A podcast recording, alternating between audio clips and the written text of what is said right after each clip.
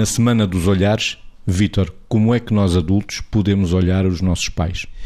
De facto, alinha com o que nós dizíamos ontem, que é como é que nós podemos, com a ajuda deles e com a nossa ajuda numa relação em reciprocidade, fazer com que o olhar que nós eh, queremos ter para os nossos pais seja um olhar que preserve tudo aquilo que é a combinação do, do amor, da dignidade, da honestidade relacional, daquilo que é a autenticidade relacional, para que tudo isto fique o menos contaminado possível com coisas viciosas que têm a ver com a incapacidade que nós possamos ter de não aceitar o envelhecimento dos nossos pais e de nos sentirmos às vezes traídos porque eles nos uh, vão faltar ou nos vão desaparecer no momento em que se calhar não queríamos, ou então noutras situações acharmos o contrário, acharmos que os nossos pais podem estar a pesar de uma determinada maneira ou porque nós temos uma incapacidade na nossa imaturidade de lidar com o envelhecimento deles, ou porque eles têm uma incapacidade na sua qualidade de envelhecer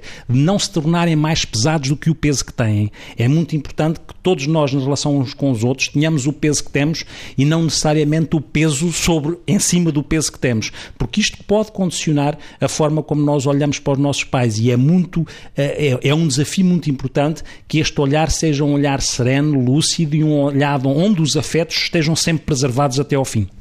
Como é que nós, adultos, podemos olhar os nossos pais? Margarida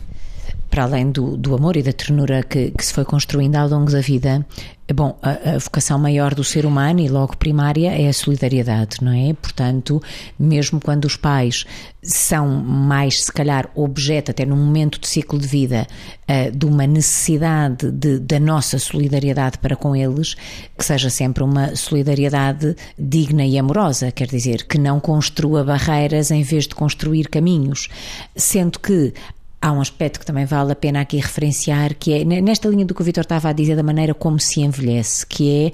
é esta, ah, às vezes, componente apelativa no processo de envelhecimento, que ocorre em alguns pais, não em todos, graças a Deus, é isso que às vezes afasta, apesar do amor, e pode, porventura, culpabilizar nesse afastamento, ou seja, quando as pessoas às vezes se esgotam em, em comentários que fazem do tipo que falta-me a paciência, falta-me a disponibilidade